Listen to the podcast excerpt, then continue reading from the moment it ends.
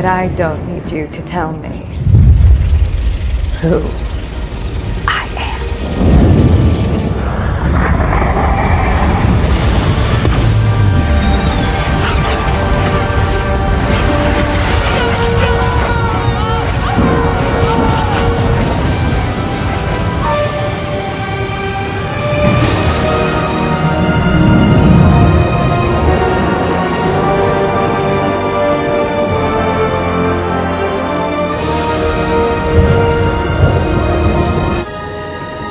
You don't know what you've done.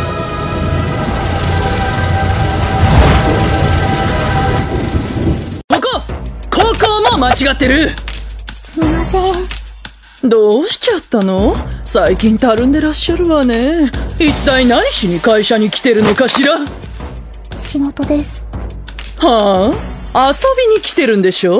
だから会社でこんな顔ができるんでしょ？Fala galera, aqui quem fala é o Léo, e começando mais um podcast Palavras ao Léo, começando uma edição bem especial para vocês. Na verdade, a- o episódio que a gente tinha gravado deu um, pequena, um pequeno problema, então essa é uma gravação emergencial. E aproveitar já colocando uma ideia que já tinha trabalhado com, com o João, que seria dar algumas dicas, falar bem brevemente possível sobre algumas coisas que a gente tem assistido algumas reações em si, né? E a primeira delas é o nesse momento de 2021, no mês de nesse finalzinho do mês de março, o filme do Snyder Cut. So begins the end. For Darkseid. Ah, bom, para falar do Snyder Cut. Em 2017 saiu a versão do Joss Whedon, que era até então um dos diretores dos Vingadores, e provavelmente aquela visão dos filmes dos Vingadores é, foi uma das coisas que fez a- os executivos da DC optarem pelo diretor. E acabou que não funcionou muito, porque, cara, acredito que a, toda a construção de personagens, toda a parte, todo o conteúdo, na verdade, da, da Liga da Justiça, ela tem uma distinção dos Vingadores, do- dos personagens da Marvel. Tem até uma frasezinha bem engraçada do Choque da Cultura, do Maurílio, em que ele fala que a, a Marvel é como se fosse uma peia de mamãe, né, o raio de mamãe, e a DC é mais como um espancamento de um padrasto bêbado, né. É difícil responder isso, Rogerinho, porque a Marvel é uma violência mais moleque. É como se fosse uma coça de mãe. Já a DC é mais agressiva, é como se fosse um espancamento de pai alcoólatra. Ok. É bem por aí mesmo. A DC ela tem um lado mais pesado e que acabou não ficando muito visível ou acabou ficando meio distorcido ali naquela versão do Joss Whedon. Então, 2017 tinha sido um filme pra mim muito ruim. E até um detalhe curioso, porque no final do filme, quando as florzinhas estão crescendo ali no filme de 2017, eu fiquei com uma vergonha absurda, cara. Que ela falou, nossa, como isso é brega. E eu acho que essa, esse é o termozinho que mais definiu o filme pra mim naquela época, brega. Apesar de que em alguns diálogos da, dessa nova versão do Snyder Cut da Liga da Justiça, o brega também esteja presente, mas eu acredito que todo esse peso emocional, toda essa carga triste mesmo que o filme emprega em quase todas as quatro horas de filme, é, ele consegue passar bem, ele consegue captar bem o que seria essa essa adaptação para o cinema. Consegue trazer dos quadrinhos o que a gente enxergava muito aquela profundidade quase filosófica dos personagens para essa versão do cinema. E um pequeno detalhezinho, o filme tem 4 horas, então se você for querer assistir, é, vá preparado. Eu sinceramente não assisti, não senti muito o impacto do tempo. É claro que eu dei algumas pausas para fazer um lanche. Ah, O filme começa com cenas de ação, que é uma das melhores, que é a cena lá das Amazonas. Diga-se passagem, cara, a parte da temática das Amazonas, da DC no cinema, é fantástica, velho. Eles deviam investir muito nisso. Ele começa com ação e o filme todo, o filme o tempo todo eu sinto que tem uma ação para fazer com que não seja tão lento o ritmo do filme. Então eu acabei que às quatro horas eu não senti um peso assim. Eu acredito que eu senti, eu senti muito mais peso assistindo O Senhor dos Anéis no cinema, às três horas e pouco, do que essas quatro horas aqui no pela pelo streaming. Claro que deu pra pausar e o filme é todo dividido em capítulos. E essa questão de ser dividido em capítulos me fez remeter muito a quando a gente é, comprava quadrinhos e HQs e acompanhava essas sagas gigantes, às vezes né, quase que semanalmente ou mensalmente. Então essa parte de dividir em capítulos me fez muito lembrar essa questão de comprar um quadrinho. No começo até não entendia direito, né, porque que não terminava a história. Eu tinha que ir lá e comprar no mês seguinte a outra edição para saber como é que terminava. E eu até que fui me acostumando, né? A Guerra Civil toda, um set, Guerra Civil da, da Marvel é umas 7 HQs. E eu, acho, eu, acho, eu acabei gostando muito dessa prática de sempre ter um pouquinho dessa história de vida ao longo do tempo. Mexia um pouco com ansiedade, curiosidade, mas mexia, mexia também com essa parte de esperar o conteúdo chegar. É, e no filme, essa parte da divisão em capítulos me fez lembrar um pouco essa forma de consumir HQs. I've never seen a being as strong. Maybe one.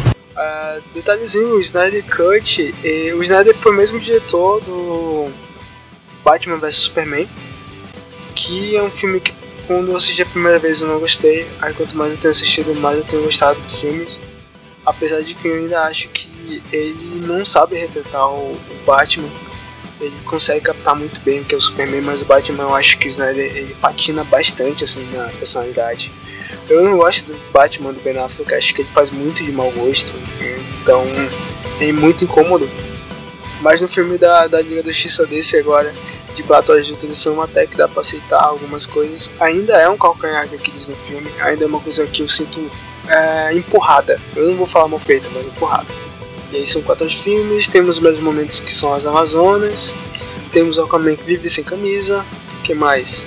Uh, algum, em relação à história, uma coisa que me chamou a atenção, um elo que estaria em quase todas o, as relações entre os personagens, dos personagens no filme, eu sinto que é muito presente uma figura da relação de pai e filho. E isso é muito interessante por causa da forma como o filme acabou tendo que ser paralisado, né? Saiu da mão do Snyder e foi pra mão do Jarzildo, muito por causa do drama familiar que o Snyder passou por causa do suicídio da filha. Então, é, é bem presente. Para mim, eu vi muito presente essa questão da relação de pai e filho no filme. Uh, é muito mais visível nas relações do Cyborg né, com o pai, porque é um drama um pouco mais profundo. Há um distanciamento do pai em relação ao cyborg, né? E depois há toda uma série de arrependimentos e tudo mais. It is the burden of this responsibility that will define you and who you choose to be. E mas dá para ver também essa mesma situação na relação do Flash com o pai que tá na cadeia. Uh, e na própria volta, na própria volta do, do Superman, que é uma cena bem bonita, diga-se de passagem. Yeah. When I met your mother, she gave me faith that there's good in this world. She was my world. I miss you, son.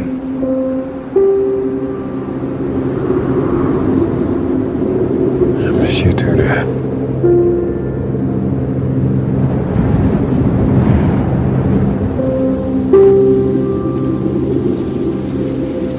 A sensação que eu tenho dele vindo a vestir novamente a roupa de Superman, que seria a roupa preta, né, e que dali partiria para vir salvar o mundo e tudo mais, tem as duas vozes, tanto do pai de Krypton, do Superman, quanto o, o pai terrestre, né, do Superman, e até demorei a entender que eram duas vozes distintas, até que deu para reconhecer ali o timbre, assistir, assistir legendado, né, até que deu para reconhecer o timbre do Russell Crowe com o timbre timbre do Harrison Ford. E, cara, é, foi emocionante os dois dando impulso para o Superman voltar a entender o que é o papel dele.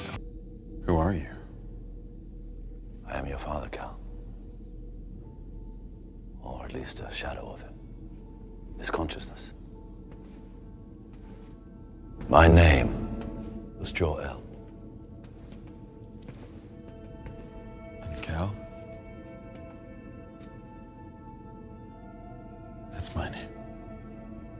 Cal-El. It is. Isso, e a mesma coisa se desenvolveu no Cyborg, né? Ah, o, o desenvolvimento dele, o desfecho da relação dele com o pai é meio que o que impulsiona ele a se achar como herói. The question, no, the challenge, won't be doing it. E no caso da Diana com as Amazonas é muito uma relação de legado com a família, né? E, lá pro final a gente vai ter meio que uma cena pós-crédito do Batman em um, em um futuro apocalíptico ali com, com o Coringa, em que há um, um diálogo em que o Coringa fala sobre a morte do Robin, né? E em que há essa, essa figura do, do Coringa ter matado uma espécie de filho do Batman, né?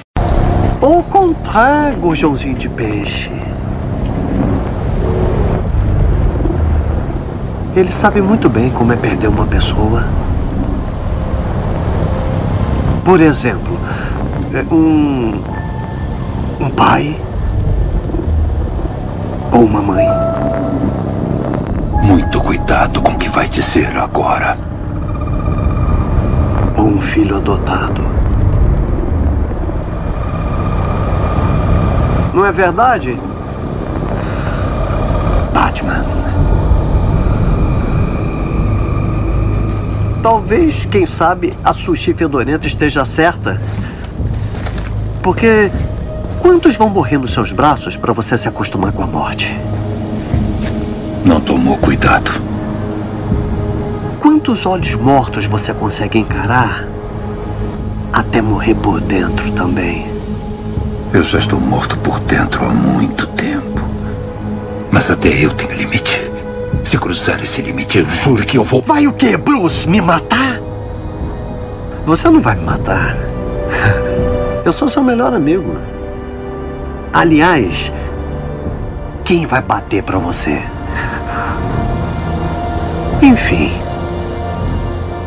Precisa de mim.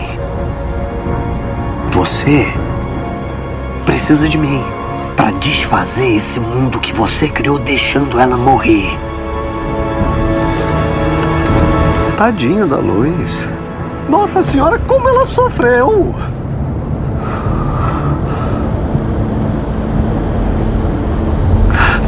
Eu me pergunto. é, em quantas linhas do tempo alternativas você destrói o mundo? Porque. Porque não tem culhão para morrer de uma vez. Hum? Então, como sempre, eu vou dar o braço a torcer. Trégua, Bruce. Enquanto tiver essa carta, trégua. Só tem que rasgar ela ao meio e vai ser um prazer debater com você da forma que você quiser. Por que mandou o menino prodígio? Fazer trabalho de adulto. Então essa eu achei que ficou presente essa esse elo durante a trama e esse elo na, nos, nos dramas da, dos personagens. Eu não gosto muito do do, person- do ator que faz o Flash, apesar de que dessa vez ah, e, assim sou muito fã do Flash, é meu personagem favorito da DC. Dessa vez colocaram um papel mais importante pro Flash e isso acabou acabou apresentando para mim o filme. Então toda o desfecho, a chave dele, dele, dele ser a resolução do grande conflito ali foi muito legal para mim. E a cena dele quebrando a velocidade da luz, né, e voltando no tempo é fantástico.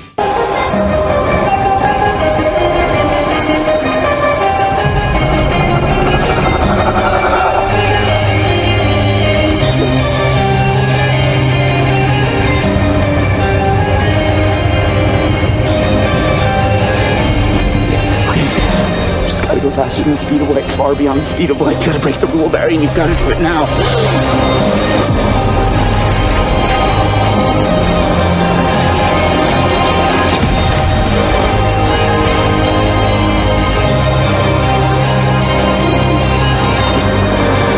Dad.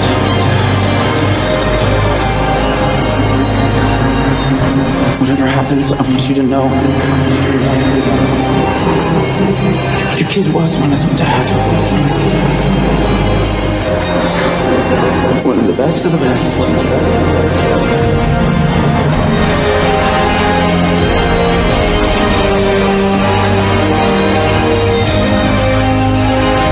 Bom, sou uma das pessoas que gostaria muito que houvesse continuação sim, que houvesse Flashpoint. Tem as, tem as especulações né, da produção do Flashpoint.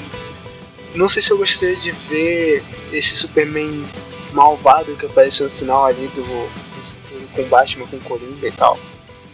Mas eu gostaria muito de ver a invasão do, do Darkseid na Terra, que ficou com essa promessa é, de ser o grande. Porque é, nesse filme eles enfrentam o Lobo da Steppe, eles vencem o Lobo da Steppe, mas o grande, o grande problema, o grande obstáculo, o grande inimigo seria o Darkseid. Então ficar sem ver o Darkseid lutando contra esse personagem, eu, sinto meio que não é um desfecho, apesar de que o diretor e muita gente pega isso como desfecho.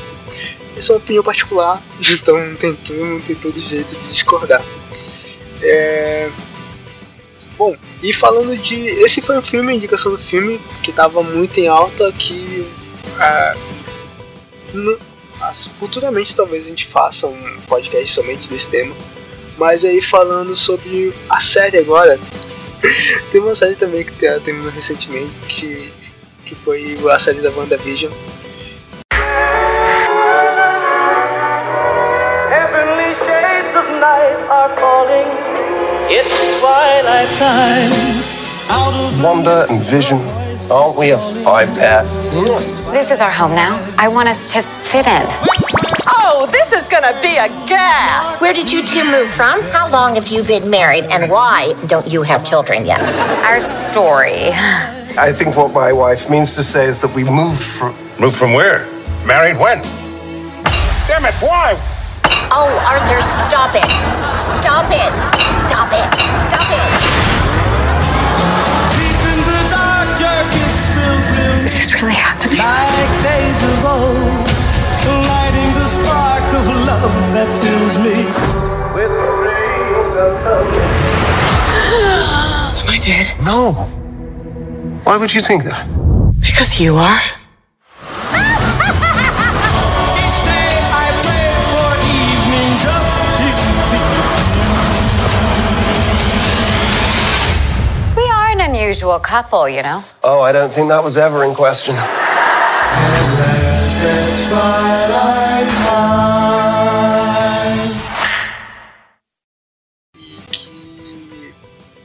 Essa sim traz muitas expectativas e teve um desfecho, ao meu ver, no, próprio, na própria temporada dela. É, a Wanda, ela tem um problema com o luto dela e a forma como isso é explorado na série é, é bem interessante porque é uma personagem extremamente forte com poderes é, psíquicos como é que seria uma pessoa entrar em um, uma crise mesmo, né, emocional? E aí a Wanda nos mostrou isso, né, criando o próprio a própria dimensão dela com uma vida paralela em que as coisas pudessem ter se dado certo e não dado errado como foi com Thanos matando Visão e tudo mais. E a série da WandaVision acaba sendo muito legal porque achei que a Marvel tentou fazer uma formulazinha diferente ali. É, basicamente eu pensei que ia, ela ia assim trazer a Wanda para uma espécie de, de ameaça à humanidade. Porque é uma personagem extremamente forte que perdeu a esperança, né, cara? E que aquele mundo que ela criou é a esperança dela. E um detalhe, eu não quero dar muito spoiler para quem for assistir, mas achei que foi uma série que saiu um pouquinho da curva em relação à série de super-heróis. Nós temos agora a série do Soldado Invernal, do Falcão e Soldado Invernal, em que nesses dois primeiros episódios achei que tá mais próximo do que a HQs apresentavam e tudo mais. E detalhezinho aqui, a HQ da Wanda, que é a Dinastia M, que teve uma influência nessa série da WandaVision, é, é, uma, é uma saga muito importante para as HQs, que traz uma série de consequências incríveis para o mundo da, dos super-heróis. E que eu sinceramente, quando fico assistindo, fico vendo e tal, que é a introdução dos X-Men nesse, nesse mundo da Marvel que a gente está vendo nas HQs, né, na, nas séries, e que eu espero que possa vir para os cinemas também. Então fica a dica também para assistirem WandaVision. Ela começa ela, eu achei que ela começou muito lenta nos primeiros episódios. Ela faz uma. por causa das experiências que a Wanda tá tendo, por causa dos poderes dela, por causa da forma como os poderes dela estão ali sendo. É, se propagando. É, você assiste o começo dessa série da WandaVision por meio das séries que a personagem foi ter contato na infância, isso deve ter todo um impacto nela emocional para aquele mundo ou vida que ela gostaria de estar tá, tá, tá tendo, tá exercendo. Então os dois primeiros episódios acabam sendo um pouquinho lento porque você tem muito essa perspectiva, né? Você vê a Wanda e Visão como em formatos de séries antigas e tudo mais. Mas depois, depois do terceiro episódio fica bastante rápido o ritmo da, da história. E aí de lá é. De lá é só, cara, você querer saber o que, que vai acontecer, com que, como é que vai terminar aquele. It's,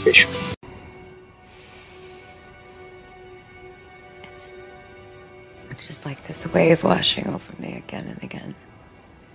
It knocks me down, and when I try to stand up, it just comes for me again.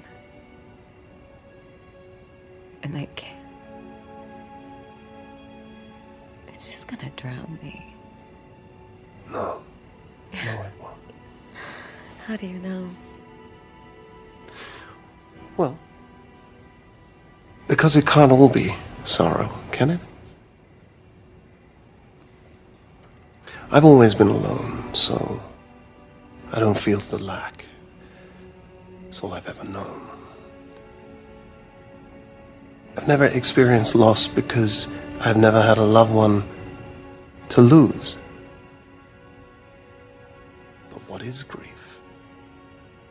If not love persevering?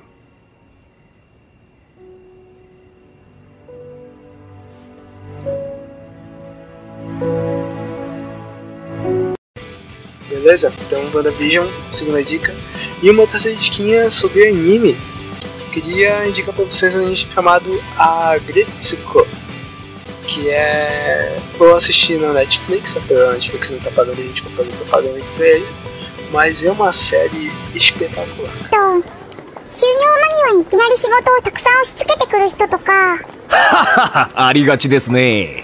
と早く言えよみたいな。なるほど。お時間いただきありがとうございました。あと、女ってだけでバカにしてくる人とか、 そのくせ媚び売ってる女に甘かったりとか、全然仕事してないくせに無駄に汗ばっかりかいてたりとか、だいぶ不満が溜まってるようですね。ありがとうございます。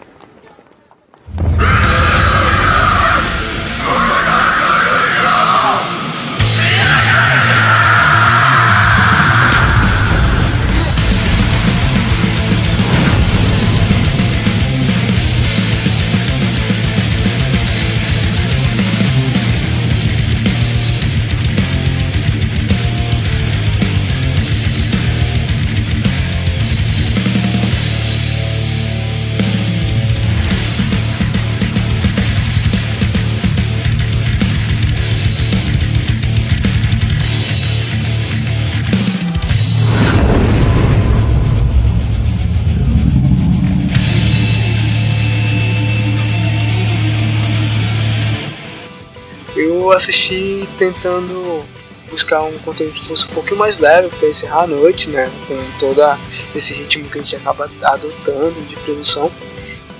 Mas o, eu fiquei muito surpreso de que, é, apesar de ser um anime de comédia, ele pega muitos temas sérios dedicados, como a série de moral e machismo. E é até engraçado ver o diretor falando que quando ele pensou nas piadas, ah, o chefe mandando a personagem buscar chá o tempo todo, ele não achava que isso funcionaria fora daquele, daquela cultura japonesa. E aí quando ele viu que muita gente se identificou com esse tipo de situação, ele chegou a pensar, caramba, é, talvez a gente não esteja tão evoluído quanto pensava que nós estivéssemos. Mas a Gridisco é isso, a Gridisco conta a história de uma personagem que ela é uma panda vermelha, se não me engano. O nome dela é Detsuko. É um anime que conta a história da Detsuko, que é uma panda vermelha, e que ela trabalha nesse escritório de contabilidade. E aí nada disso se difere à nossa vida normal, nossa rotina normal. Basicamente o que a gente vai ver é muitas situações é, que nós teríamos no dia a dia, aquele contato com aquela colega mais fofoqueira, a, aquele contato com pessoas bajuladoras, a, o relacionamento com pessoas que a gente não se dá bem por causa de temperamento e tudo mais. Então são todos os aspectos da vida normal que é tratado no anime de forma cômica e que a quanto mais pressão vai se colocando na personagem, mais a fúria dela vai se acumulando e aí ela tem as catarses dela, né? As fúrias dela. E é muito bom porque a personagem é toda fofinha grande lance dela, o que ela mais gosta, que ela mais gosta é de death metal. Então a forma dela expor tudo aquilo pra fora é muitas vezes indo para o karaokê e cantando um bom e velho rock and roll pesado, sujo e agressivo. Então, gente, indicação de anime, agradeço. E é isso. É, programinha rapidinho só para dicas. E falou. Até mais. Falou, galera. Tchau.